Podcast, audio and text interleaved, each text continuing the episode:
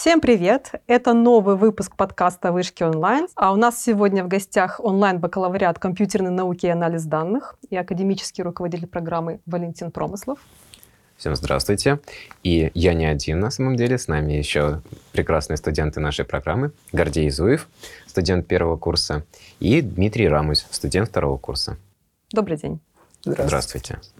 Давайте поговорим сегодня о программе, о том, как на нее можно поступить, о вашем опыте поступления. И в первую очередь, Валентин, вопрос к вам. Как получилось, что вы стали академическим руководителем программы? О, а я закончил механико-математический факультет МГУ и занимался абстрактной математикой. Я занимался алгеброй, я выпускник кафедры высшей алгебры. И, если честно, когда я учился в МГУ, я не думал, что та математика, которой я занимаюсь, а мне она казалась чем-то, что ближе к, к искусству, чем к каким-то прикладным вещам, что она будет э, востребована на практике. Я занимался этим для себя, мне это нравилось. Но оказалось, что действительно сейчас эта математика очень сильно востребована. И когда дороги свели меня с факультетом компьютерных наук, э, я был очень востребован как преподаватель. И э, математика оказалась э, особенно нужна вот э, именно для современных, современных компьютерных наук, то есть для анализа данных, для машинного обучения, в принципе, для Data Science. И наверное, то, что моя любовь к математике, то, как с душой я подходил к занятиям, оно как бы выделило меня и постепенно привело к тому, что мне предложили просто стать академическим руководителем программы. Вот. И да я, если честно, сам не знаю, как я стал академическим руководителем программы. Просто повезло. Просто, просто предложили, ну да, действительно, я старался, работал. Угу. Да, я ответственно подходил. Вы были старшим преподавателем, и это вот первый год, когда вас уже назначили академическим руководителем. Да, да, это первый год, когда угу. меня назначили академическим да. руководителем. А вообще программы, это же второй год набора, был второй. Да, был первый э, набор, году, да, там да. был другой академический руководитель, угу. Дмитрий Трушин. Угу. Дмитрий Трушин. Вот, ну, ну ладно, на самом деле все-таки э, вот как математика, а, как знание математики пригождается именно академическому руководителю? Мы должны решить, какие дисциплины а, важны в учебном плане программы. И мы должны их расставить так, чтобы, с одной стороны, студенты смогли воспринять информацию, а математика сейчас действительно ну, нужна очень сильная для специалистов по машинному обучению, вот по анализу данных. Mm-hmm. Она нужна очень сильно. Чем лучше человек разбирается, тем больше он будет востребован как специалист. И небольшое как бы увеличение знаний, оно уже на самом деле существенно выделяет вас как специалиста будущего. Вот. И очень важно расставить курсы так, чтобы за максимально короткое время, ну ладно, за время не максимально короткое, но вот за ограниченное время как можно больше математической информации воспринялась э, и усвоилась студентами. И вот нужен компетентный человек, который разбирается в разных дисциплинах и который может их расставить так, чтобы, э, чтобы материал усваивался максимально качественно. Угу. А вот вы на программе преподаете дискретную математику? Конкретно на программе компьютерной науки и анализ данных я преподаю дискретную математику, но вот на других программах я также веду лекции по математическому анализу, семинары по математическому анализу, семинары по теории вероятности, угу. семинары по математической статистике. Единственное, что я не вел это алгебру, хоть я выпускник кафедры высшей алгебры. Пока я хотел очень вести алгебру, но вот в этом году мне э, как раз, я уже, значит, договорился о том, что я буду вести алгебру, ну вот меня попросили вести лекции, это было необходимо. А, там вот преподаватель не смог просто, и нужно было срочно найти лектора. И мне пришлось отказаться от курса алгебры, но все-таки ответственность перед факультетом. Вот, поэтому я снова не веду алгебру. Надеюсь, что будет период, когда вы будете ее вести. Я тоже надеюсь, да. Да, и верю. А, Дмитрий, вы студент уже второго курса. Расскажи, так. Да, расскажите, как, э, почему вы выбрали эту программу? Ну, знакомство с вышкой у меня получилось еще в классе десятом. Я выбирал его как приоритетный вуз для поступления, были еще парочку. И мне вообще порекомендовал брат прикладную математику и информатику. Он выпускник а, прикладной математики и информатики. А, в тот год, уже 2021, появилась компьютерные науки, анализ данных программа, из-за ковида, как мы помним. И какая была вообще особенность этой программы, что она онлайн, и при этом вмещает в себя программу, ну, тесно связана с прикладной математикой, информатикой, что мне и хотелось. Я долго выбирал, что мне лучше, ПМИ, ну, это наша прикладная математика, информатика, или КНАТ, компьютерные науки, анализ данных. Э, взвесив все за и против, я понял, что я хочу побольше уделять э, времени себе и своим каким-то амбициям, будущему. И хочу учиться именно в онлайн-формате, потому что так у меня появляется больше времени. Вот поэтому я уже второкурсник на КНАДе. Угу. Ну, об онлайн-формате мы еще обязательно поговорим, потому что действительно формат вызывает много вопросов, несомненно, нужно обсудить. А, Гордей, вы студент первого года. Как, как так, что случилось, что вы пришли на онлайн-программу? А, вообще, я был учеником лицея при высшей школе экономики с 9 класса. А, это был второй набор, как и здесь, э, на компьютерных науках и анализ данных. И э, Просто пока я учился в лице привычка, мне нравилось все, чем они занимаются. Э, все и студенты, на тот момент ученики, и преподавательский состав. У нас некоторые преподаватели сейчас ведут оттуда. И просто это вся атмосфера, э, все люди. И просто это все нравилось мне. Поэтому я решил, что у меня так предначертана дорога, и поступил как раз сюда. Как ваши впечатления, ощущения? Вы, получается, первый семестр уже прозанимались, два а, модуля. Да, вот уже, уже третий вот, уже вот третий. закончился, у нас была сессия, вроде все отлично. А, мне все нравится. Э, попозже расскажу про онлайн. Очень ждем. Отлично. А какие у вас курсы были на первом году? А, ну вот идет пока, но у нас было, был семестр дискретной математики. У нас был семестр и идет вот дальше до конца года математический анализ и линейная алгебра. А был полностью курс питона, алгоритмов и структур данных на питоне и питон для сбора и анализа данных. Угу. А как правильно, питон или Python? Uh, ну, на русском, я думаю, можно сказать питон, но вообще на английском правильно Python. Как мы будем называть? Правильно дисциплину или на русском? Я думаю, можно на русском. Согласна. Мы же в России. Программа у нас на русском. А, Валентин, э, это компьютерная наука и анализ данных – это первое, первый бакалавриат в формате онлайн в России, да, который, в общем, готовит по направлению Data Science. Как вам кажется, стоит ли вообще сейчас обучаться на э, Data Science, если есть такие уже механизмы, как чат GPT, который вроде как может за вас все сделать или почти все? А, конечно, да. потому что, потому что а, я позволю себе шутку, которая прямо перед этим подкастом пошутил мой друг. А кто тогда будет бороться с искусственным интеллектом, когда он начнет захватывать мир? А вот, кстати, говорят, что даже не шутка по, по захвату мира, потому что как-то были, были предпосылки.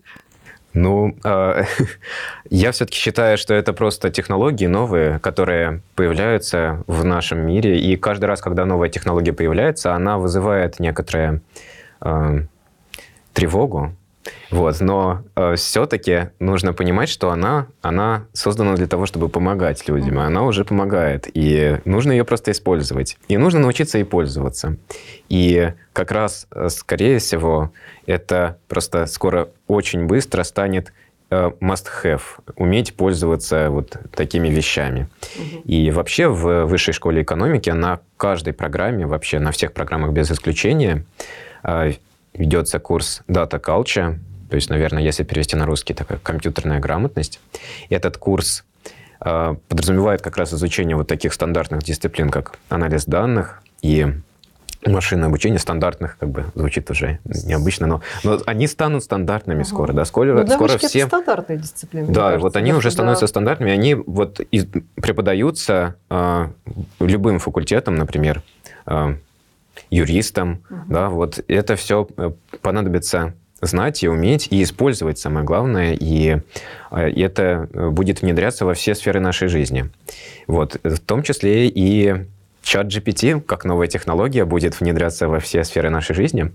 Вот, нужны будут те, кто это как бы создают, те, кто это грамотно использует, те, кто это адаптирует, те, кто это контролирует, конечно, они будут востребованы, а просто это будет то, что часть нашей работы с нас снимет и предоставит нам свободное время для того, чтобы э, делать что-то более важное, что-то более умное. Но для этого, конечно, нужно быть более умным, более важным. И, учи, и учиться у нас. И учиться.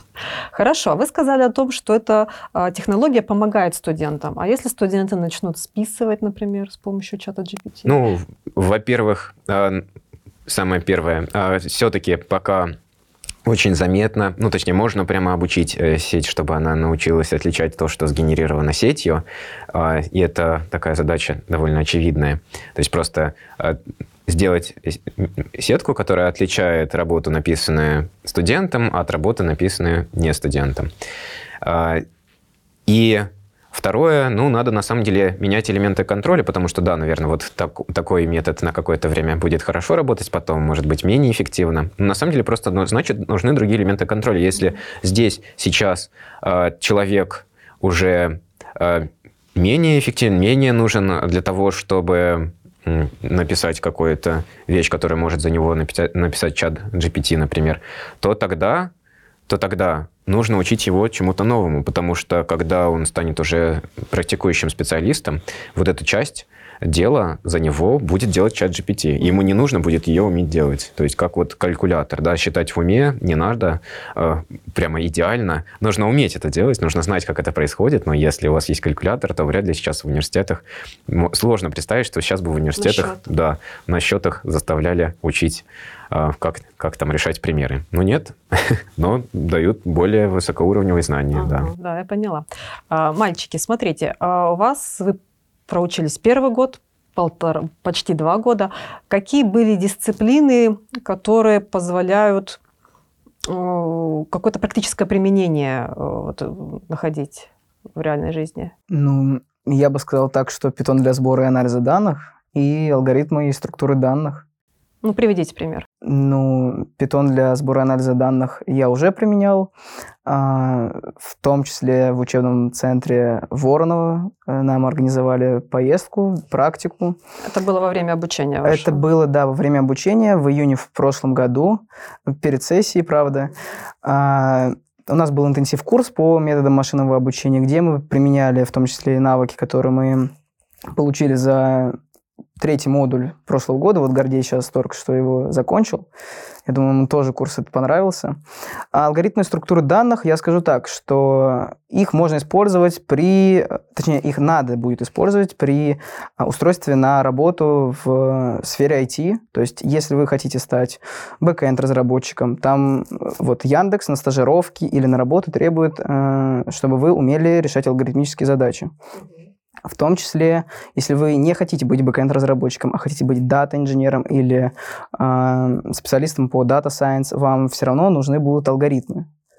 На втором курсе мне понравился э, курс э, теории вероятности, математическая статистика у нас сейчас уже идет.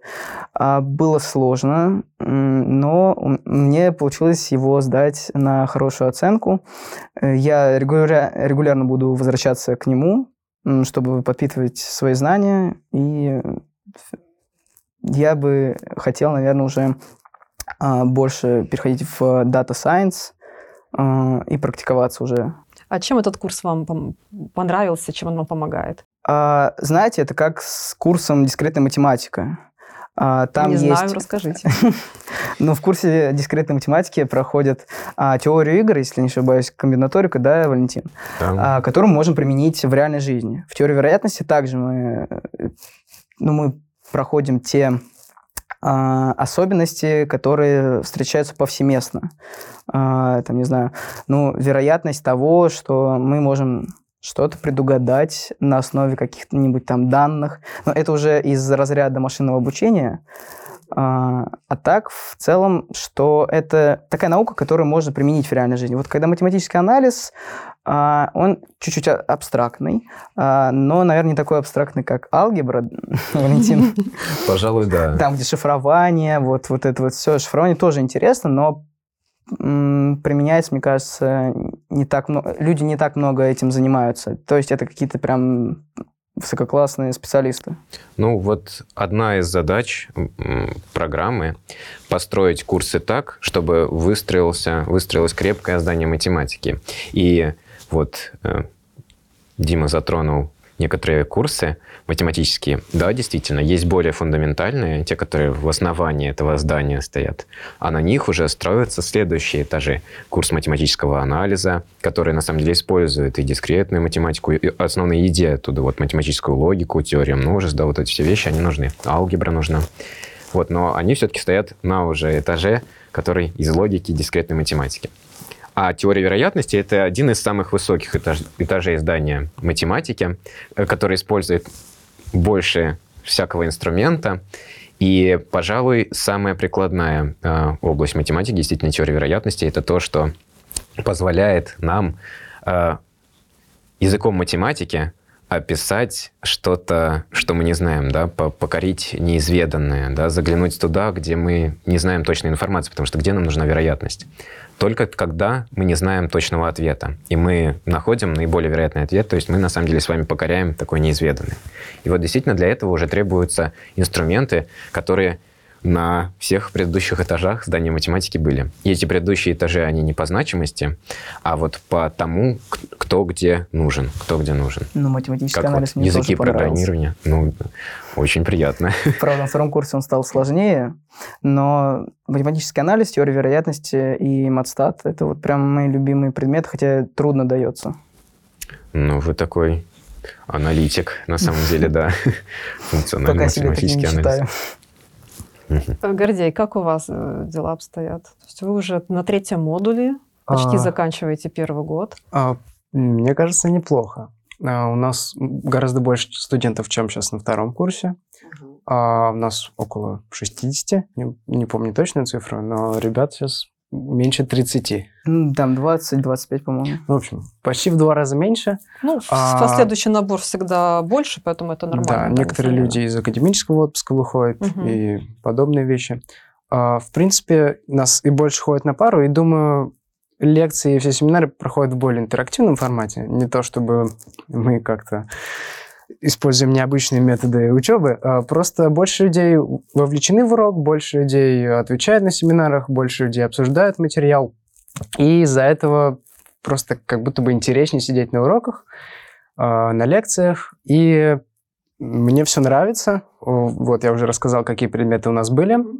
А, да, есть предметы, связанные с математикой, тот же матанализ, который дается, я бы сказал, многим очень тяжело. Но, в принципе, очень много ребят справляются. Даже если не справляются, и у них некоторые проблемы, то все равно у них неплохо выходит. И у нас мало, в принципе, людей, у которых прям не вышло. Вот. И э, кроме матанализа, как уже поговорили, есть и другие математические дисциплины. В первом модуле у нас вот было еще две. Э, повторюсь, это дискретная математика и линейная алгебра. Но уже со второго модуля у нас гораздо больше программирования, чем математики, по моим ощущениям. И программирование прям серьезное. Мне кажется, после уже второго модуля, после прохождения полностью питона и алгоритмов структур данных на питоне, мне кажется, уже вполне можно идти куда-то стажироваться. Угу. Вот, поэтому я думаю, Программа очень полезная, очень много вещей можно из нее узнать, очень отзывчивые преподаватели, которые тебе всегда помогут. И мне нравится программа сейчас, по крайней мере, что у нас было. Угу. Гордей, вот вы говорите, я сижу на лекциях, да, я сижу на уроках. А, но программа онлайн в реальности как вы сидите и где? А, в самые разные места, где можно сидеть, потому что программа онлайн, хоть и очная. В принципе, э, люди, у которых есть доступ э, к кампусу вышкинских, да и просто доступ к любым кафе, коворкингам, они могут заниматься этим, если им удобно. Главное, чтобы у тебя было хорошее подключение к интернету, а, желательно наушники, э, чтобы хорошо слышать, не отвлекать людей вокруг, и просто, когда ты отвечаешь, чтобы тебя все слышали, то это место уже подходит. Ясное дело, большому количеству людей удобно заниматься из дома, с дачи, в общем, может быть самое большое множество мест, откуда можно заниматься, поэтому вот эта мобильность – это одно из преимуществ того, почему вообще можно выбирать нашу программу. Угу. Дмитрий, я знаю, что вы, несмотря на то, что программа в формате онлайн, вы достаточно часто приходите ногами в кампус. Почему? Да. Почему? Ну, мне просто нравится сам Покровский бульвар. Я был и в других кампусах, но мне нравится атмосфера вот этой студенческой жизни, э, когда все учатся, что-то вот э, есть в этом такое. Но, конечно, я пересекаюсь со своими друзьями из других направлений. У меня есть друзья с э, ПАДа, это прикладной анализ данных, и с программной инженерии. И в целом хочется иногда провести время в стенах родного вуза, а, был вот, кстати, в октябре с Гордеем квиз устраивали команда на ФКН, по-моему, кстати, называется, студенческая активность вот эта.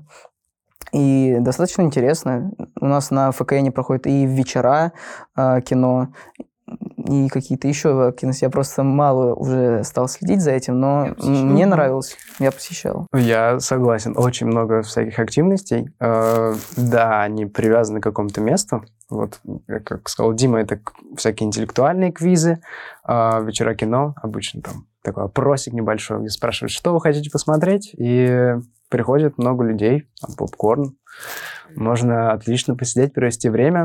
Есть просто огромное количество интеллектуальных занятий, там есть клуб дебатов, там чуть ли не раза два в неделю проходит. И просто очень много всяких студенческих организаций, э, организаций, которые занимаются мероприятиями.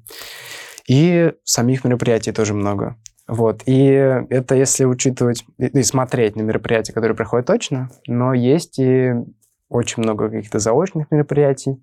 Мы часто... Имеете в виду онлайн? Да, онлайн, угу. все, все верно. А, мы часто созваниваемся со своей группой в вот, Discord, думаю, знают. А, или просто остальные приложения для связи. Э, просто или вместе занимаемся, что позволяет так, задать друг другу вопросы, и эти ну, просто это время позволяет лучше подготовиться всем, и те, кто задает вопросы, отвечают, и просто как, в каком-то более интерактивном формате провести время. Вот мы в «Мафию» играли пару раз. Э, в общем, есть что поделать в любом случае. Ага. А, мальчики, а с группами получается так вот собраться, потусить? Ну, получалось в... Или поучиться. Что я сразу про потусить? Может, поучиться надо. Поучиться, кстати, было вот на первом курсе как раз год назад. Хорошо. А, не то, чтобы прям группы, все-таки первый набор не такой большой был, а, но периодически я сталкивался с э, своим одногруппником. А в какой-то вечер мы, по-моему, делали задание по C++, домашнее задание в библиотеке, вот как раз на Покровском бульваре. А, и периодически мы посещаем нашего менеджера программы Екатерину, я думаю, Гордей тоже знает. Так вот, просто чтобы пообщаться с человеком, поделиться своими какими-то новостями. Угу. Вы знаете, у многих, кто планирует поступление а, на онлайн-программу, особенно если это онлайн-бакалавриат, наверное, возникает вопрос о том, что если я что-то не пойму, я нахожусь онлайн, э, идут лекции по расписанию, занятия, кто мне может еще помочь? Так в реальной жизни я могу прийти, там, действительно, там, спросить у старосты или спросить глаза в глаза у преподавателя. А что делать э, в формате онлайн с этим? Ну, я могу ответить. Я староста группы. А, и, в принципе, мне часто поступают вопросы подобные. А, и просто организационные, и связанные иногда с учебой. А, в принципе, в вышке во всей есть классная система того, что у нас есть учебные ассистенты. Это студенты старших курсов, которые проверяют домашние задания, помогают преподавателям. И просто это всегда отзывчивые ребята, которые готовы ответить на все вопросы, а, помочь, даже не на учебный вопрос, просто поболтать с тобой. Вот. И, во-первых, они всегда могут тебе ответить, а, и сами преподаватели, всегда есть их контакты. Если ты даже не смог попасть на лекцию или семинар, ты можешь первым делом посмотреть лекцию семинар. У нас всегда есть повторы. Это угу. удобно. А, все хранится. Да, и даже если ты там, вдруг пошел куда-то по необходимости, вдруг работать даже, а, то можно потом все пересмотреть, и если ты уже там не нашел ответы на вопрос, то задать их преподавателям, которые всегда на связи, даже иногда ночью не спят, трудятся и готовы ответить. А, а я знаю, что есть еще система кураторства. Да, по, вот я хотел дополнить тоже. А, действительно можно всегда задать вопрос преподавателю, можно задать семинаристу, можно лектору. Вот можно задать вопрос в чате, который я прошу преподавателей организовывать чаты в Телеграме, чтобы была такая а, коммуникация именно по конкретному курсу. И там можно задать вопрос, может быть, кто-то из одногруппников ответит. И да, есть еще кураторы. Кураторы, которые в целом э, ответственны за какой-то курс. И вот им тоже можно задавать вопросы, и они тоже ответят. Вот на первом курсе у нас куратор Сергей Шорин, он э, как раз сейчас студент второго курса КНАТ. А на втором курсе Данил Мячин, это преподаватель, вот, и он тоже уверен ответит на вопросы. Так что Вален... одни вы не останетесь. Валентин, тут мальчики э, в беседе сказали что, о том, что, может быть, кто-то уже работает. Как мне всегда казалось, совмещать учебу в бакалавриате и работу, наверное, не так просто. Скажите ваше мнение как академического руководителя. Да, э, все-таки скорее это то, что мы бы не рекомендовали. Вообще в целом факультет компьютерных наук не рекомендует вам работать во время учебы. Почему? Потому что, а, ну, это вот как такая игра. Вы сейчас вкладываете в себя, а потом эти знания, которые у вас есть, которые вы получили, они, возможно, с гораздо большей ценой э, вернутся вам. Вот. Но или можно, конечно, пойти работать, и тогда нужно понимать, что все-таки какая бы работа ни была, она все равно будет э, немножко отнимать от вашей учебы. У вас э, на факультете компьютерных наук море возможностей, помимо обязательного курса. Обязательных курсов есть дополнительные курсы, можно взять больше курсов, можно ходить на факультативы, можно ходить на дополнительные какие-то занятия и получать еще еще больше знаний. А дополнительные тоже могут быть в формате онлайн? Да, да, ага. конечно. Вот, кстати, факультативы я когда, понятно, не все студенты записываются на факультативы, но когда студенты записываются на факультатив какой-то, я лично договариваюсь с преподавателем о том, чтобы он обеспечил трансляцию. Угу. Вот. А, и, конечно, вот эти знания, которые вы можете получить, они могут быть потом очень для вас ценны. И у меня много раз так было, ну и вот э, в смысле мне знакомые много говорили про то, что вот а, помнишь вот того лектора, который вот у нас так скучно лекции читал? А вот э, представляешь, вот я сейчас работаю, там, мой знакомый, который работает в финансовом секторе, говорит, вот мне вот вот прям его брошюрка, я ее сейчас перечитываю, вот это так нужно, а тогда это было непонятно, что это нужно. Ну и, конечно, э, как бы, когда, значит, э, на лекциях не всегда понятно, что это вот вам точно пригодится, а в ваших руках, чтобы это вам пригодилось. В ваших руках, чтобы это вам пригодилось. И лучше я рекомендую сделать пользу в, э, в сторону э, выбор сделать в пользу себя, а потом уже поработать. Но, с другой стороны, конечно, работать можно, в принципе, работать можно. У нас работают, это вроде не очень легко работать, совмещать с учебой, но, тем не менее, некоторые наши студенты действительно работают. Валентин, а что если студент работает по своему направлению, например? Ну, Допустим, он на первом курсе закончил, э, у него какая-то была база, может быть, до первого курса, а может, на первом курсе он взял какие-то еще факультативы или где-то подчеркнул информацию, и устроился, не знаю, в Яндекс, там, Тиньков, еще куда-то работать, не знаю, дата-инженером. Угу. А на угу. втором курсе он, получается, он получает и коммерческий опыт, и теоретический, когда учится. Но, наверное, нужно и правильно совмещать по времени.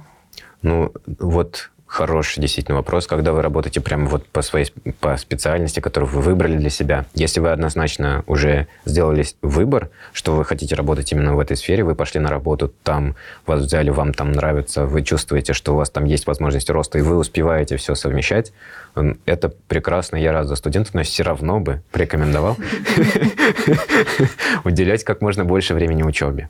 И обычно а, работодатели с большим пониманием относятся к тому, что действительно студенту нужно учиться. И они дают ему эту возможность, при этом обеспечивая хорошую заработную плату и давая интересные задачи, при этом дают ему возможность а, получить знания. Вот с нами сотрудничает очень много, с факультетом компьютерных наук сотрудничает очень много разных компаний, в том числе Яндекс, а, Сбербанк. Ну, я, наверное, не буду все перечислять, их будет тут много, я надеюсь, не обидел представителей компаний, которые у нас есть. Вот. И они как раз сотрудничают потому, что им нужны высококомпетентные кадры. И они финансируют некоторые про проекты Высшей школы экономики именно для того, чтобы в России у нас э, эти кадры появились. И им очень важно ваше образование. И они хотят, чтобы вы учились. Вот. Поэтому учитесь. Но если хотите, работайте. Но, но не рекомендую.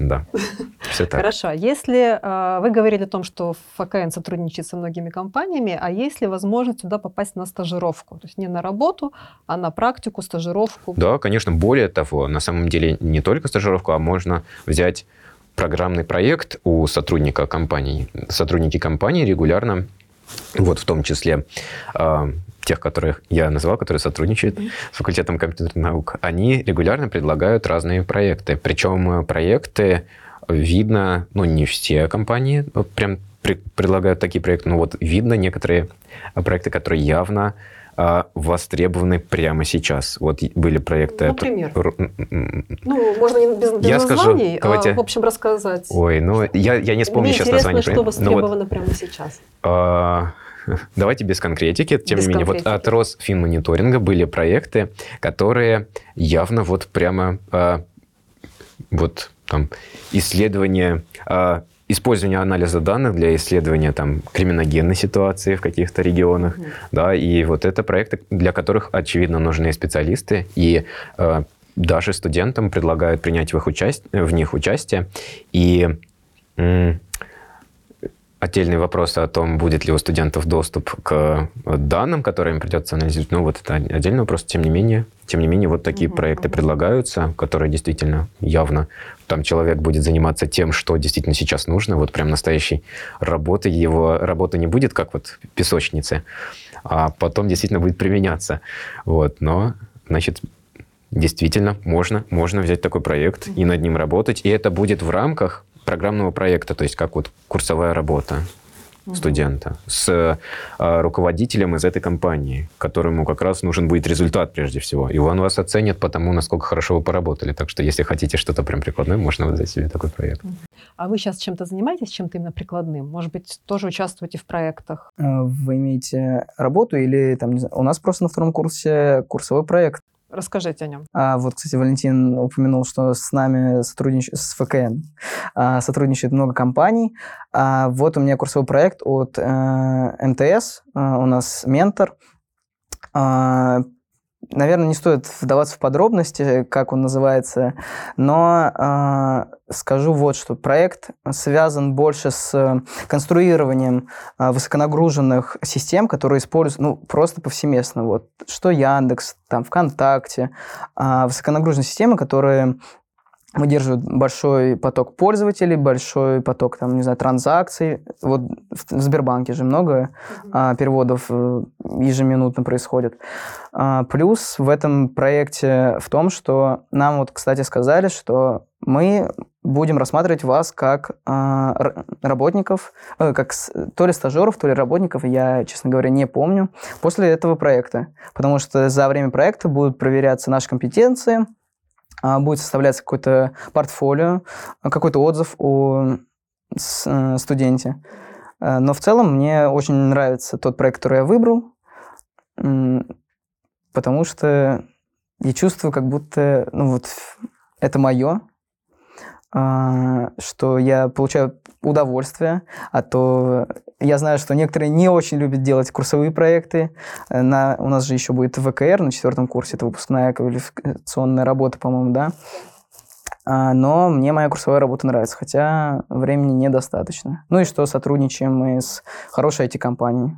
Вы продолжаете тематику курсовой с первого года? Или это новая? А, нет, это курсовая работа на втором курсе. А, на втором курсе. Да, появилась это. Ага, все поняла, спасибо. А, Валентин, много говорили о математике, о важности знания математики. А, верно ли это, что поступать вам нужно тоже с высоким уровнем знания математики?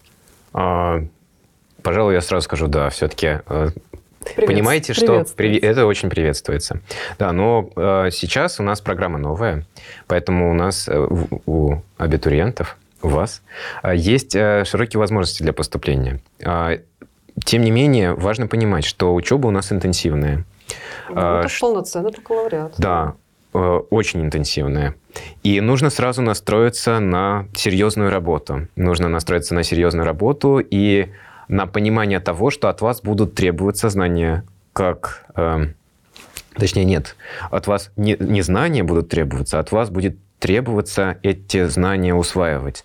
И уметь применять. И если, если у вас есть фора, это вам поможет. Если форы нет, значит, вам нужно Фора будет поработать. Да, по, ну, э, по математике и по программированию. А. Вот знания программирования тоже очень важны. У нас программирование на программе на высоком уровне, и требования достаточно серьезные. Вот Гордей со мной согласен. А, так что вот это очень сильно поможет. Это очень сильно поможет. Но если таких знаний еще мало, это совсем не значит, что, ну, значит... Это не, не будет являться конечно, препятствием это не для будет, Это препятствием для поступления это не будет являться, и, конечно же, это не будет препятствием являться при обучении. Mm-hmm. Вам все расскажут так, а, как будто вы, вы этого ничего не знали. Построят математику, строят так с нуля, потому что ну, на самом деле, чтобы построить крепкое здание, нужно построить сначала крепкий фундамент. И вот дискретная математика, она как раз один из тех предметов, которые вот этот крепкий фундамент строит. Такие вот основные язык математики и принципы математические, принципы математического э, мышления, они будут поставлены прямо с самого нуля. А, тоже теоремы все доказываются. И на курсах программирования тоже э, материал преподаватели стараются, по крайней мере, я даю такую установку, чтобы преподаватели давали материал так, чтобы даже человек, который не подготовлен, мог это все воспринять. Просто темпы восприятия будут, конечно, выше, чем у, должны будут быть выше, чем у тех людей, которые уже этим материалом обладают. Угу. А на старших курсах есть возможность выбора индивидуальной э, траектории. Две, по-моему, у вас.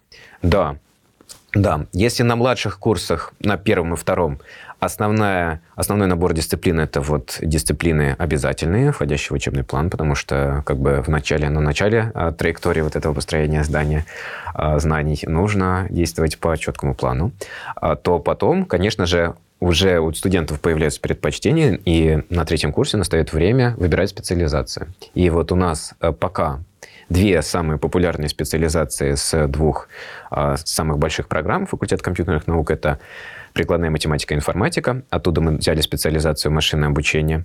И вторая специализация с программой прикладная, а, программная инженерия. А, с нее мы взяли вот, э, промышленную, промышленную разработку. да, промышленную разработку. Э, первое, понятно на что, машинное обучение. Думаю, э, в основном сейчас все понимают, а про что это. А второе, это вот больше про, а, про такую разработку, про а, то, как а, создать качественный софт, да, как его смоделировать, да, вот про разработку в таком угу. общем, общем таком широком понимании. Угу. А где могут работать ваши выпускники? А, ну, в, в университете, в принципе, нет никаких границ после, после завершения образования, да, нет никаких границ для выпускников. Можно пойти работать куда угодно. Конечно, а, ну, и вот в специальности, которая как-то связана с компьютер-сайенс. Вот. Но, опять же, когда вы выбираете специализацию, вы, наверное, выбираете некоторый акцент, некоторый вектор вашего развития, и можно пойти работать специалистом э, по машинному обучению, можно пойти работать специалистом по анализу данных, можно пойти в разработку. А, это вот такие именно направления. А, то есть и финансовый сектор, и а, сектор, где нужно как-то работать с большим количеством данных, и это и банки, и крупные IT-компании, и мелкие IT-компании, и огромный, огромный список. И, конечно же, число компаний, которые сейчас будут использовать эти технологии, а, оно только растет, и специалисты могут пойти работать в любую из них, да. Но при этом диплом будет государственного образца. Да. Четыре года обучения, да, это просто да, диплом конечно. Высшей Дип, школы экономики. Диплом да, государственного образца, такой же, как и на остальных программах. Наша программа, она онлайн, обучение проходит онлайн, но у нас очная программа со всеми льготами, которые полагаются очной программе. То есть это э, например, отсрочка от армии, э, даже, например, льготный проезд на общественном транспорте. Да, социальная карта. Да, социальная карта. Пропуск. Можно получить пропуск и заходить в кампусы вышки э, в тех городах, в которых они есть. Ну и остальные льготы студентов очной программы. Да. Угу. Ребят, вы обучаетесь на онлайн-программе. Чем, чем это нравится, помимо того, что ну, дает какое-то дополнительное свободное время? Ну, я могу начать, как уже сказал, с того, что есть мобильность. Э, отсюда и появляется много свободного времени, что ты можешь заниматься из любой точки мира, даже, скажем так. Главное, чтобы была связь интернет. Вот, и, э, ну, во-первых, это экономит время на дорогу, особенно людей, которые живут далеко. А, это дает гибкость в твоем графике. Ты можешь рекомендовано не работать, но а, даже если ты работаешь, и у тебя не получается попасть на пару в то время, когда она идет в реальном времени, то ты можешь посмотреть все записи. Это, ну, опять-таки, дает гибкость. А, потом, что, что еще можно сказать? А, онлайн просто да, много вещей можно дать онлайн. Может, Хорошо. ты сказать, Дим? Хорошо, Дмитрий, а что вам не нравится в онлайн-формате? А, я бы хотел сначала добавить, а, что мне нравится на онлайн-программе, что у нас большое количество конспектов, которые мы можем вот э, как раз мобильность э, взял, едешь где-нибудь, открыл, прочитал, э, просто носишь с собой там, допустим, планшет или ноутбук, все, у тебя вся учеба с тобой, то есть никакие там, ни тетрадки, ничего. В научных программах, конечно, тоже используют планшеты. Имеете на кампусных? Да, угу. да, на кампусных, ошибся. Но у нас, так как э, все в онлайне, э, нам приходится много конспектировать, что-то мы делаем вместе. В общем, это тоже большой плюс. По поводу минусов, я бы сказал, что их совсем немного. Наверное, только социализация, ее меньше, чем на кампусной программе, но это вполне исправимо потому что у вышки проходит очень много активности, как я говорил несколько минут назад. Можно и на квиз прийти, и в мафию сыграть. А, по-моему, есть даже чайный клуб у вышки. А, я где-то видел эту новость ВКонтакте, по-моему. А, вечер кино, фестивали. Я еще читал, что студенческие группы или студсоветы, могу ошибаться, периодически где-то раз в месяц устраивают какие-то вечеринки, причем что на ФКН, что на других э, направлениях. Я думаю, что у онлайн-программы мало прям таких вот значительных минусов, только если вот социализация, но это тоже вполне исправимо. Единственное, ну, можно добавить, что есть абсолютно все то, что дает точное образование, и то, что мы сказали, потому что навряд ли что-то придумать можно еще. И так, все отлично. А, но на студенты, которые идут э, на нашу программу и на альтернативные, но их нет почти, но связанные с другими дисциплинами, дизайн, если не ошибаюсь, и в общем. Ну, мы сейчас про компьютерную науку анализ данных. А, это надо заставить себя сесть, вот перед тобой компьютер и заставить себя делать э, уроки, предметы слушать. Э, просто самодисциплина очень важная, как и... Вы всегда во время обучения это важно, но здесь не то чтобы есть много людей и окружение, которые тебя заставляют это делать. Если ты находишься дома, тебе нужно заставить себя сесть, заставить себя делать уроки, слушать лекции, потому что если ты отложишь одну, ты отложишь вторую, третью, и так можно пропустить много всего. Так делать не надо. А, вот, а, учитесь в свое удовольствие, учитесь как можно больше. Да, надо еще добавить абитуриентам, что в ВУЗе как раз-таки уже начинается взрослая жизнь, и тебя за ручку ну, не будет никто водить. То есть если ты что-то не сделал, а, как в школе, не получится там потом что-то донести. Ну, зачастую у нас жесткие дедлайны, а, и нужно в срок приносить материал. Или что-то не выучил. То есть ВУЗ – это прям первый, наверное, жизненный урок, Серьезно? после школы. Угу. Э, серьезно, да. Как Гордей сказал про ответственность, безусловно, нужна большая выдержка, чтобы э, просидеть там 6 часов, 4 часа и проучиться просто, вот м- освоить этот материал, что-то записать, что-то там спросить. А, большинство, наверное, думает, что онлайн-программы я посмотрю так, в фоне включу, и буду там, не знаю, играть или что-то смотреть. А на первое время, можно на первом курсе, первый месяц, там, может быть, еще несколько а, месяцев спустя, это будет работать, пока материал будет достаточно легкий. Но потом это э, превратится в большую трудность для тебя, и можно вполне получить пересдачу по какому-то предмету. Поэтому, безусловно, нужна самодисциплина. Да, и как обсуждали, вся программа вообще построена так, что те знания, которые ты получаешь раньше на математике, дискретно тоже. Вот мы сейчас изучаем графы на программирование, и без того, что мы изучили раньше, никак. Если ты пропустишь немного, это будет огромный труд нагнать все уже потом. Угу. А объясните для непосвященной публики, что такое графы на, на программировании? Дмитрий, объясните. Не, я уже не помню. Ну, Вырежем этот момент, да? Давайте я скажу, что такое граф. А, граф – это очень просто. Это просто точки и отрезки, которые их соединяют. Точки называются вершинами графа, отрезки называются ребрами графа.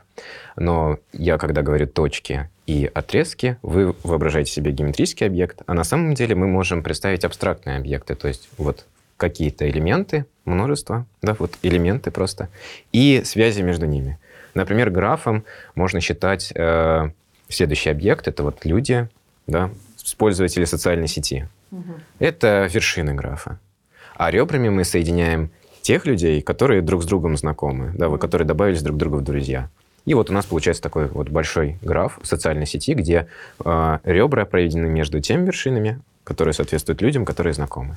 И это используется для анализа, конечно, социальных сетей, и не только графы, очень много где используется, очень прикладной объект. Почему он прикладной? Потому что он позволяет вам как бы э, визуализировать данные. Вот у вас данные так могут быть в виде списка, да, те же пользователи с их ID, и дальше списком огромным количество людей, на которых они подписаны. И вот у вас будет такой огромный список, который вам сложно проанализировать. А если вы, например, хотите найти какую-нибудь группу людей, которые все друг с другом знакомы, вот визуализировать это очень легко с помощью графа. Вы точки просто рисуете, пишите меточку, там, Петя, Вася, дальше рисуете, ребрами соединяете, кто с кем знаком, и все, вы сразу видите, вот какой-то такой э, кусочек, где все друг с другом знакомы. Да, это э, такая вот часть графа. Там кликой называется, где, когда все друг с другом знакомы. Наверное, самое явное применение графов – это построение маршрута. Вот, когда заходим в приложение, вызвать такси или построить маршрут из точки А в точку Б.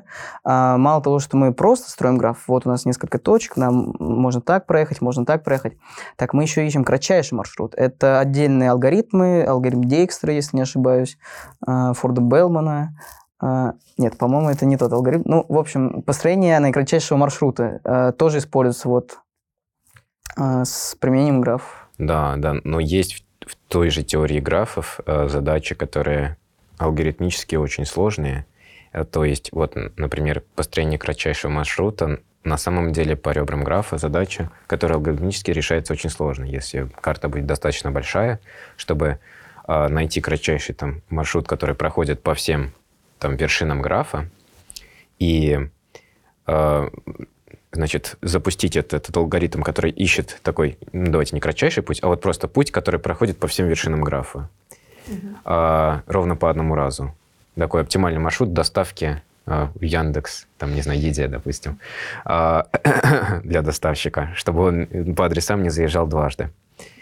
Вот. А, Оказывается, что это Гамильтонов путь называется в графе, и оказывается, что его алгоритмически найти очень сложно. Если карта будет очень большая, вы запустите алгоритм поиска э, на этом на компьютере поиска такого пути, то он может проработать очень долго, очень долго. Это в смысле, если достаточно большой граф, там несколько лет, там, mm-hmm. и понятно, что э, это не не неразумно. Вот, но э, вот в математика как раз и позволяет вот эти задачи, которые алгоритмически сложные, а, долго решаются алгоритмически. Это вот сейчас даже такой важный момент я должен отметить.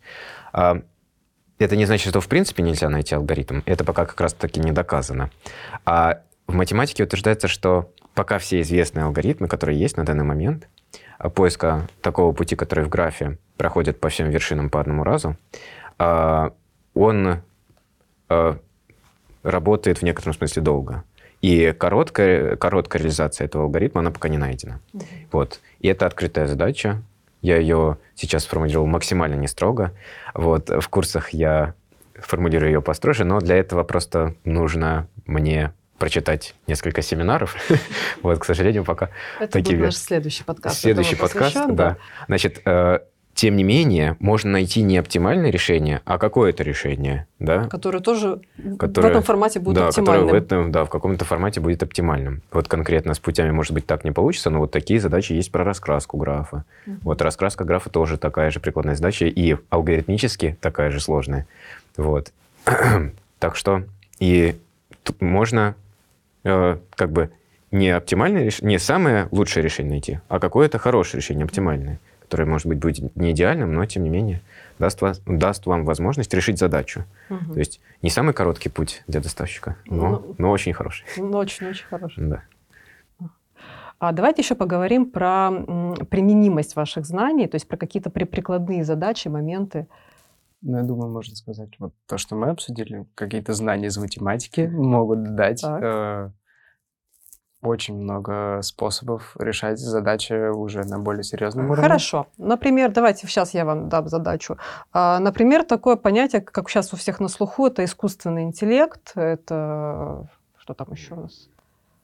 Машинное обучение. Машинное обучение, да. Вот. А, ну, пока что у нас на первом курсе не так сильно ну, безусловно, рассказывается про это, и нас готовят к тому, чтобы этим заниматься. Вот отличный э, Отличный предмет. Python э, э, для сбора и анализа данных. Нас уже учат находить какие-то закономерности с помощью больших данных. А уже учат просто использовать и составлять данные, которые понадобятся потом для обучения вот этих вот моделей машинного обучения, с помощью которых можно делать самые разные вещи, там, от распознавания лица, предметов и много всего. Вот, насколько я знаю, Димы есть небольшая история на эту тему. Про распознавание лица или... Да. Давайте все истории, Дима. Да. ну, тогда у нас затянется подкаст. А, ну, у меня вообще, помимо распознавания а, лица, это был проект от... М, точнее, это был пройденный интенсив курс от Жени Соколова, а, который если не ошибаюсь, был в середине июля прошлого года. Его можно было зачесть как практику, но я для себя взял его как а, повышение квалификации, а, ну и попробовать что-то новое. У меня до этого в школе был проект индивидуальный, я решил себе выбрать а, распознавание текста с помощью нейросети. У меня тогда получилось распознавать латинские буквы. С кириллицей возникли, по-моему, трудности, потому что было немного э, набора данных, э, называется датасет, но потом получилось исправить это все. А что насчет распознавания лица? Я скажу так, что это достаточно популярная технология для а, безопасного какого-нибудь входа. А, допустим, ваш телефон, ваше банковское приложение домой, если входить.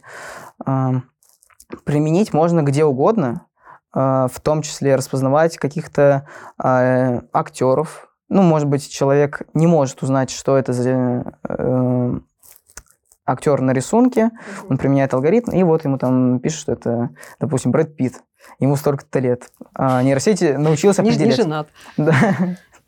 А, нейросеть умеет такое. Ну, я думаю, что это самые такие примитивные вещи, которые умеют нейросети, мы уже затронули чат GPT, э, который может сделать ну, очень многое, э, что увеличивает вашу производительность, в том числе, то есть э, вы меньше тратите времени на поиск какой-то информации. А, в целом, распознавание нейросе... нейросетью лиц мне очень понравилось сам делать этот проект, потому что он, вот как вы спрашивали, э, прикладные какие-то проекты. Вот, пожалуйста, этот проект уже можно применять. Угу. А может человек, похожий на меня, э, вместо меня э, распоролить мой телефон? А, да, безусловно, есть такая вероятность, но она небольшая. А, если вы помните, в нескольких смартфонах существуют разные системы распознавания лиц. А самых передовые, самая передовая даже, я бы сказал, это у Apple Face ID. На втором месте, если не ошибаюсь, Samsung идет со своим распознаванием. А, я скажу так, есть вероятность того, что а, вас распознает, а, человек, похожий на вас, телефон может распознать как вас, в случае, если вы, допустим, близнецы, или достаточно молодо выглядите. Apple так и говорит, что не рекомендует использовать там, детям, которые меньше 13 лет, потому что лицо еще не сформировалось полноценно, и нейросеть может выдавать ошибку э, и считать за другого человека. Но погрешность достаточно маленькая, потому что сама вот эта система Face ID, она использует множество датчиков, чтобы сканировать э, все лицо и строить 3D-карту его. Угу. А что помимо сканирования лица используют э, нейросети? Не знаю, может быть, там скорость поднятия телефона? Вы, наверное, хотите э, узнать, может ли, теле, э, может ли телефон распознать э, какой человек его взял. То есть владелец да, ли его взял да. или нет. А, да, потому что у нас очень много всяких функций встроено в телефон. Помимо GPS, там, не знаю, Wi-Fi и так далее, у нас есть датчик а, холла, это, если не ошибаюсь, давление, акселерометр, который а, меряет ускорение, то есть с какой скоростью мы поднимаем телефон. Ну, не только для этого, то есть с какой скоростью мы движемся. И а, я думаю, вполне точно существуют такие программы уже, которые записывают какую-то активность. Допустим, я месяц попользуюсь телефоном, а, и он записал, что я поднимаю достаточно медленно телефон. Телефон все время находится где-нибудь у меня в правом кармане. А, я его держу под углом 15 где-то градусов. Что-то в этом духе. И в следующий раз, когда кто-то будет поднимать а, мой телефон, допустим, он резко его поднял или под каким-то другим углом, вот сама эта нейросеть может смоделировать такой случай, что это какой-то другой человек Не взял. хозяин. Да. Ну, по-моему, такая функция используется в Apple Watch. Да. У меня просто нет этих часов, но я наслышан а, от Гордея. Да, то есть даже если у тебя есть телефон, ну, часы, к примеру, а, то он понимает, что это именно владелец устройства, и какой-то больше шанс доверия, если он увидел какой-то похожий силуэт. И то есть, э, вот как сказал Дима, есть какие-то скрытые, ну, скрытые функции и степени защиты, которые позволяют не разблокировать телефон, если другой человек открывает. Но они могут являться не основными. Э, главное, у нас же лицо. Вот. И, к примеру, если она понимает, что ты как-то резко взял телефон неожиданно, это же не значит, что это не ты. Вдруг тебе надо необходимо его взять срочно, то она может еще раз попросить тебя там, откройте глаза. А, вот, и сканировать тебе уже открыть доступ. В общем, есть очень много всяких разных маленьких, э, уверен, неизвестных деталей и функций, которые помогают разблокировать телефон. И все эти признаки как раз вот кроются в машинном обучении, в искусственном интеллекте для того, чтобы вот как мы сказали, разблокировать телефон для того, чтобы улицы были безопасней и просто, чтобы все было хорошо в мире. Отлично. А, Дмитрий, а кем вы себя видите после окончания вуза? Это хороший вопрос. А, ну, я вижу себя, наверное, в данный момент. Я хочу связать свою жизнь с анализом данных, а, хоть я периодически, ну, за последние три года как-то менял направление, у меня был какой-то опыт в анализе данных и вот немного с машинным обучением. А, очевидно, что этого опыта мало, на третьем-четвертом курсе будет интереснее. А, был опыт промышленной разработки, но я бы хотел, наверное, воспользоваться преимуществами нашей программы, что у нас сильная математика и сильная э, теория вероятности с математической статистикой и программированием, э, и попробовать себя в роли специалиста по анализу данных. Гордей, кем вы себя видите после окончания вуза? А, достаточно много путей, которые можно выбрать после университета, как мы обсудили раньше, но мне кажется, очень тот факт, что мы очень много изучаем математику, э, очень пригодится для того, чтобы как раз писать и обучать вот эти нейросети, э, маш... заниматься машинным обучением. И если промышленная разработка, никто не спорит, что это интересно, э, много людей, которым это нравится, и очень, опять-таки, много вещей, которые можно сделать, и интересных проектов, но машинное обучение и нейронные сети, это для меня, по крайней мере, э, вызывает больше интереса, потому что как будто бы это чуть-чуть смежно с наукой и программированием, и там надо много думать головой, а мне это нравится, поэтому я бы согласен с Димой, что я бы хотел заниматься все-таки нейронными сетями и машинным обучением. Ну, стоит добавить, что промышленная разработка не такая плохая, как мы, наверное, тут рассказали. То есть не значит, что там головой не думают, там, там тоже идет хороший мыслительный процесс. А просто у нас так совпало, что и Гордею хочется такой попробовать, и мне хочется попробовать. Хотя и я уже испытал на себе а, ну, промышленную разработку, немного участвовал в ней. Поэтому мне что-то уже легче выбрать. Возможно, я попробую тоже. Ну, изменю свое мнение, но пока что так. А участвовали это? Какой проект был? А, ну, я бы, наверное, сейчас себя отнес к тому курсовому проекту, который мы делаем а, на втором курсе а, с, вместе с менторами э, из МТС. Потому что э, это, наверное, единственное, что у меня было за два года такое, наверное, естественное, вот как практика как будто, э, и ответственное. Все-таки это же курсовой проект, э, нужно как-то представить его. Э, плюс я работаю с людьми, которые прямо сейчас находятся в индустрии. Они знают, э, что лучше использовать, как лучше использовать, что тут нужно сделать, что убрать, что добавить. То есть, по сути, я получаю какой-то опыт. Ну, не коммерческий, а просто опыт работы. До этого у меня были всякие свои проекты, но все-таки курсовой мне больше нравится. Да, свои проекты тяжеловато делать, мне кажется. Согласен. А, потому что как-то на тебя ничего не давит, нет никаких дедлайнов. Конечно, сам их можешь поставить, но мне кажется, очень хороший совет, если вы берете проект свой, как какой-то курсовой, к примеру, то больше, гораздо выше шанс того, что вы доделаете этот проект. Вот это мне так кажется. Вот у меня так было в лицее, по крайней мере. У меня была идея, но я очень много месяцев я занимался и дошел уже до конца только тогда, когда надо было сдавать работу как выпускную.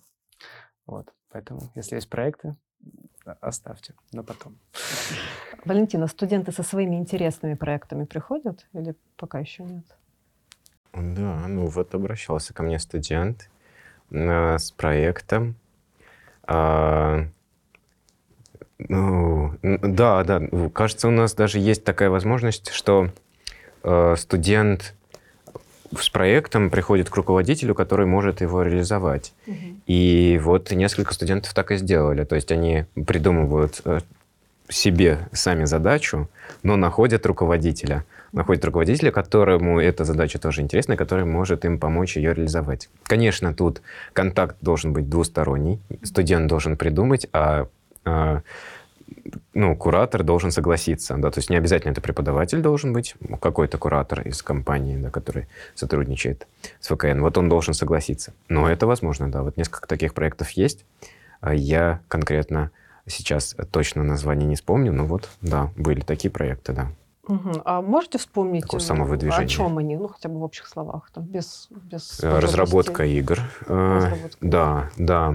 И э, и тоже вот такой проект, который связан с э, вот такой разработкой, но вот какой-то такой специфической вещи. Я, mm-hmm. к сожалению, не запомнил, да, да. Ну, у вас только второй, второй курс. Я думаю, что еще два года дети учатся, каждый год новый набор. Да. Поэтому копилка проектов будет пополняться Не, ну, явно. Большая. У нас общая, а, общий пул проектов с, со всеми программами факультета компьютерных наук, то есть из программой прикладная математика и информатика, и с программой программной инженерии, ну вообще со всеми программами. Так что пул проектов, он огромный, он огромный, и он пополняется регулярно. Но при этом можно еще свое, свое придумать. Но и все-таки те студенты, которые не смогли себе найти проект, вот э, они, э, их не так много, но у них тоже есть возможность придумать себе проект и найти руководителя. Ну, если я не ошибаюсь, вышка очень хорошо поощряет это все. Есть и, и стипендии да. на проекты, которые и гранты.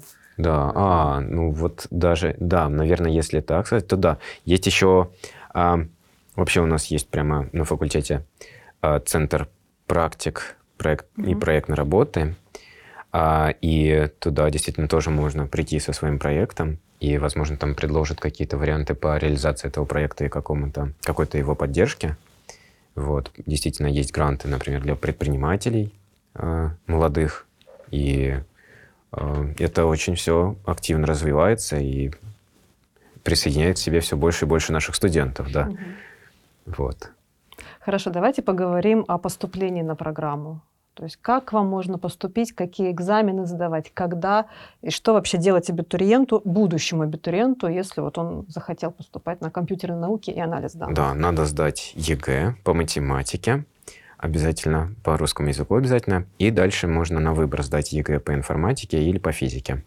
А проходной у нас балл сейчас, ну, поскольку программа новая, еще не такой высокий. Вот mm-hmm. из 300 баллов у нас в прошлом году был 200 баллов проходной. И а, вот, собственно, э, это по баллам единственное требование.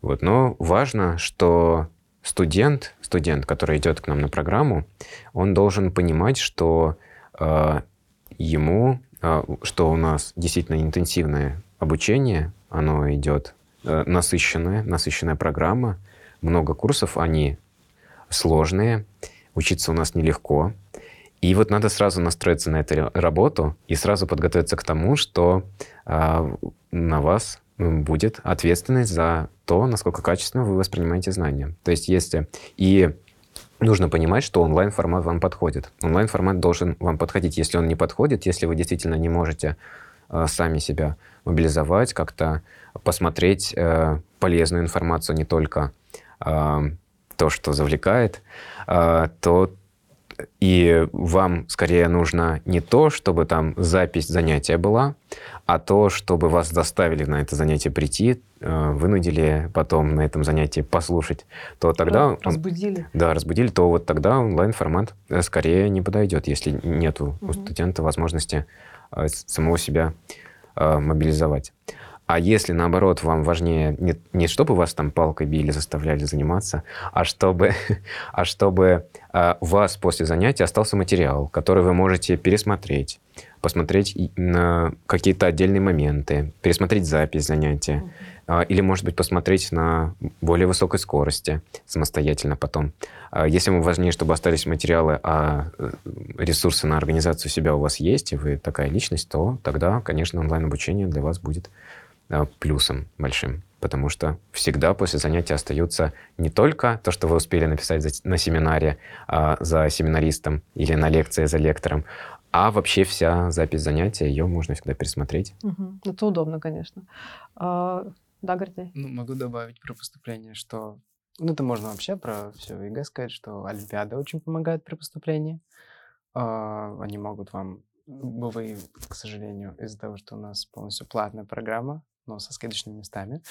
А, не, нет БВИ, к сожалению, но есть всегда округление до 100 баллов по всем предметам. Если это по русскому Олимпиада, то, понятное дело, по русскому. И так со всеми. И э, так как у нас есть ребята из самых разных стран, э, то есть и внутренние экзамены для них. Э, я, к сожалению, немного знаю об этом, но вот просто уточнить можно. Ну, я думаю, что мы подробности в любом случае разместим в ссылке э, под видео, поэтому вся информация у наших будущих абитуриентов будет. Да, ну, может, действительно стоит добавить, что... Действительно, спасибо за, большое за дополнение, Гордей. Да, конечно, еще на нашу программу можно поступить по Олимпиадам. А, и у нас такие студенты есть, которые поступают к нам с Олимпиадами. А, хоть наша программа и платная целиком, тем не менее у нас есть скидочные места. В этом году у нас будет э, одна скидка 100%, две скидки 50% и четыре скидки по 25%. И они будут распределяться в зависимости от рейтинга при поступлении, а потом в дальнейшем от рейтинга во время обучения. Mm-hmm. И а, вот как раз рейтинг получается, исходя из ваших баллов по ЕГЭ и исходя из ваших олимпиадных успехов. Угу. То есть хорошо учиться это выгодно. Хорошо учиться выгодно. Именно. именно так. Э, хорошо. Дмитрий, а что бы вы хотели вот порекомендовать будущим абитуриентам, которые будут поступать в 2023 году? Ну вот, такое ощущение, что все перечислили, олимпиады, а, но большую выдержку я бы порекомендовал. И сначала нужно понять, что экзамен, если вы плохо напишете какой-то экзамен, это не конец жизни. То есть все равно можно что-то э, исправить, там, не знаю, поступить, вот, допустим, в, в, на какое-то другое направление или еще куда-то. То есть это не конец жизни. Абитуриентам, которые к нам поступают э, на факультет компьютерных наук, э, я бы, наверное, посоветовал в конце а, летнего периода немножко э, восполнить свои знания, так им будет проще адаптироваться а, в первом модуле, и они не потеряются, потому что на кампусных программах мне казалось, когда я поступал, куратор, куратор тебя, конечно, не за ручку будет вести, но, там, не знаю, соберет, где-то что-то объяснит. А на онлайн-программе у меня было такое предубеждение, что ну вот нам что-то расскажут, я не пойму, не запомню, и все. На самом деле не так, а, но все равно, если восполнить знания, там, не знаю, за недельку, хоть какие-нибудь, э, самые простые, то вам будет проще первый модуль учиться. Угу. Ну и потихоньку обретать какие-то новые знакомства.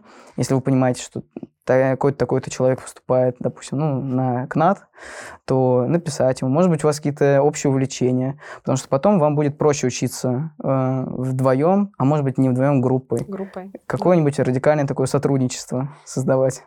Можно проекты сделать какие-нибудь вместе. Да, вполне. Хакатоны вот есть в вышке часто. А, вот, поэтому общайтесь с другими ребятами с других направлений. Валентин, я, наверное, такой вопрос задам. А что бы вы посоветовали родителям абитуриентов? Которые, наверное, тоже часто вовлечены в процесс, хотя бы на первом году обучения. Родителям я бы посоветовал а, прислушиваться к ребенку очень внимательно, да, и а, ну вот нужно понять, как, какой он делает выбор, а, и поддержать его в этом, потому что это будет его основной мотивацией в процессе обучения, да, и вообще, в принципе, в жизни. И выбор университета — это достаточно серьезный выбор. Это мне слишком радикальный, там, окончательный выбор. Но это серьезный выбор, в котором, конечно, я считаю, нужно ребенка поддержать.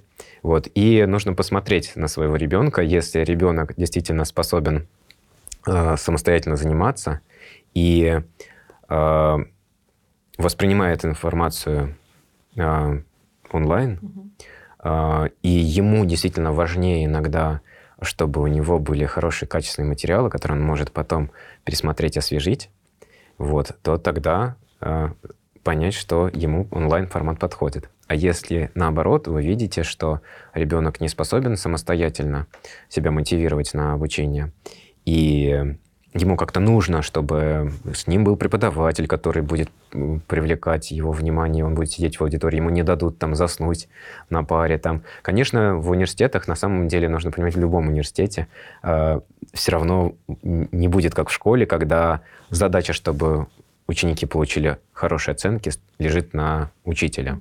В любом университете, в хороших университетах, э, задача получить хорошую оценку лежит на студенте. И в высшей, школе, э, высшей школе экономики это именно так. То есть это будет ответственность студента. Тем не менее, а, если вы видите, что ребенку это нужно, то тогда онлайн-формат все-таки, скорее всего, не для него. Да? И тогда, тогда бы я даже не рекомендовал идти э, онлайн, если ребенок не может, не может удержаться без вашего участия, э, потому что э, ему придется держать себя в тонусе несколько лет. И в тонусе себя и родителей. И, и родителей, соответственно. И, и от качества того, насколько он воспринимает, от, от, от качества того, насколько хорошо он себя держит в тонусе, будет зависеть то, насколько хорошо фундаментально он усвоит знания. Коллеги, большое спасибо.